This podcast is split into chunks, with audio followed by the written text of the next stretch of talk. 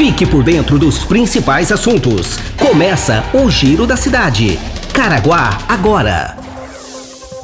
Olá, seja bem-vindo a mais uma edição do Giro da Cidade, o podcast mais ouvido da região. Nos próximos minutos você vai saber informações de utilidade pública de Caraguatatuba.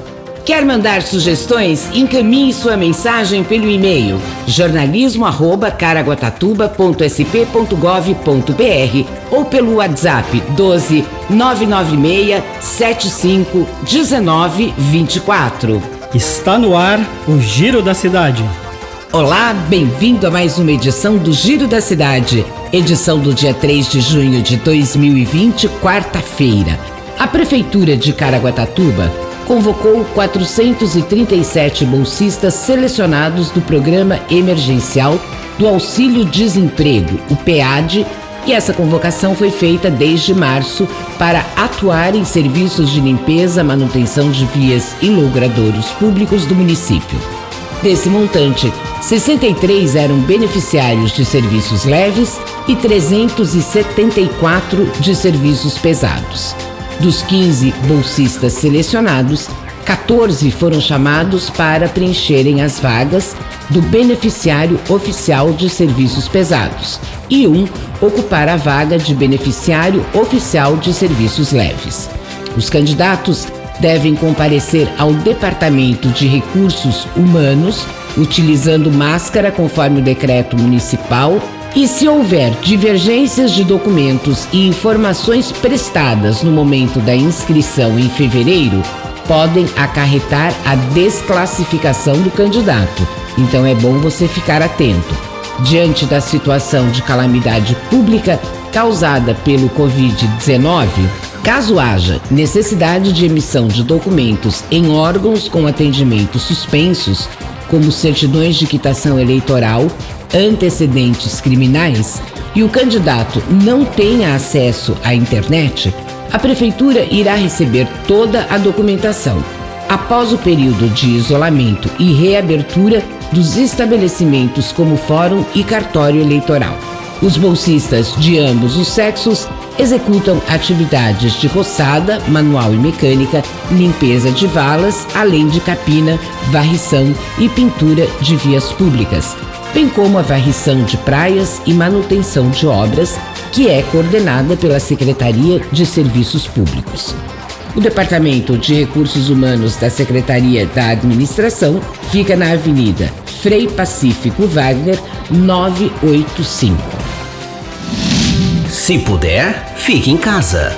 A Prefeitura de Caraguatatuba mantém ativamente o programa da coleta seletiva, que diariamente percorre as ruas de norte a sul da cidade. Com a obrigatoriedade do uso de equipamentos de proteção individual, EPI, como meio de prevenção à Covid-19, alguns hábitos incorretos foram observados pelos coletores de materiais. Quem traz maiores informações sobre o assunto é a repórter Rebeca Bonanati. A Prefeitura de Caraguatatuba mantém ativamente o programa da coleta seletiva, que diariamente percorre as ruas de norte a sul da cidade. Com a obrigatoriedade do uso de equipamentos de proteção individual, os EPIs, como meio de prevenção à Covid-19, alguns hábitos incorretos foram observados pelos coletores de materiais e pelas cooperativas de reciclagem. Saúde e meio ambiente são assuntos que estarão sempre relacionados. Por isso é muito importante que a população tenha o cuidado de descartar corretamente as máscaras e luvas, agora utilizadas rotineiramente na prevenção do novo coronavírus. Esses materiais correm risco de estarem contaminados e, ao serem descartados de qualquer forma, podem contaminar os coletores de resíduos e a equipe das cooperativas que fazem a triagem dos produtos. Por não serem materiais recicláveis, devem ser descartados em lixo convencional, dentro de um saco plástico e amarrado, evitando que outras pessoas tenham contato com este material. Prefira sempre máscaras artesanais de pano, pois podem ser lavadas e reaproveitadas. As descartáveis devem ser utilizadas apenas pelos profissionais de saúde, onde também tem um local apropriado para esse descarte. É com você, Leslie. Você está ouvindo Giro da Cidade. Obrigada, Rebeca, pelas suas informações. Previsão do tempo. O tempo hoje tem céu parcialmente encoberto, com poucas aberturas de sol e chuvas isoladas. As temperaturas mínimas 19 graus, as máximas 25 graus. A probabilidade de chuva é de 80%, umidade relativa do ar 80%. E essa condição meteorológica deve continuar assim sem grandes alterações nos próximos dias. As informações são do Centro de Estudos Climáticos do INPE de Cachoeira Paulista. Se puder, fique em casa.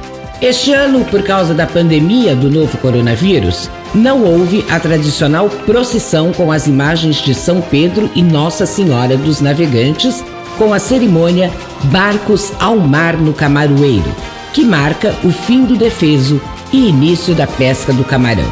Cerca de 10 barcos de pesca do crustáceo já saíram para o mar na segunda-feira, dia 1, após três meses de defeso. Pescador há 35 anos, Carlos Rodrigues do Nascimento, o Guri, tem duas embarcações devidamente documentadas, uma para a pesca do camarão rosa e a outra para o camarão sete barbas e o branco. Esse ano, diz ele, contratei seis pescadores de Itajaí, Santa Catarina. Apesar da crise por conta da pandemia, estou apostando nas vendas para outras cidades e também direto para o cliente, além do entreposto do camaroeiro, disse o pescador.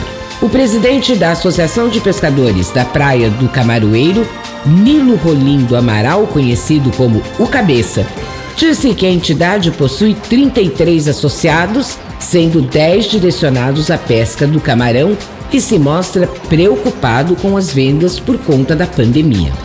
Os principais pontos de venda do camarão são o entreposto do Camaroeiro e do Porto Novo, também funcionando normalmente para comercialização de pescados, o entreposto da cocanha, que é direcionado para mariscos e peixes. Você está ouvindo Giro da Cidade. A presidente da Fundação Educacional e Cultural de Caraguatatuba, a Fundac, professora Silmara Matiaso, lamentou o cancelamento da cerimônia Barcos ao Mar. Abre aspas para presidente. É uma festa muito bonita, organizada com todo carinho pela Fundac.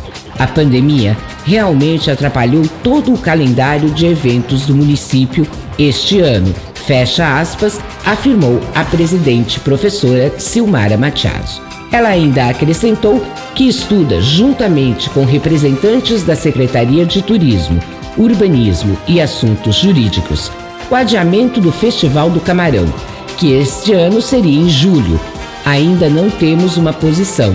Estamos avaliando algumas possibilidades, disse a presidente da Fundac, professora Silmara Machado. Se puder, fique em casa. Chegamos ao final de mais uma edição do Giro da Cidade de hoje. Muito obrigada pela sua companhia. Os trabalhos técnicos Edgar Schmidt. Tchau, Edgar. Até amanhã. Grande beijo. Este foi mais um Giro da Cidade. Caraguá agora.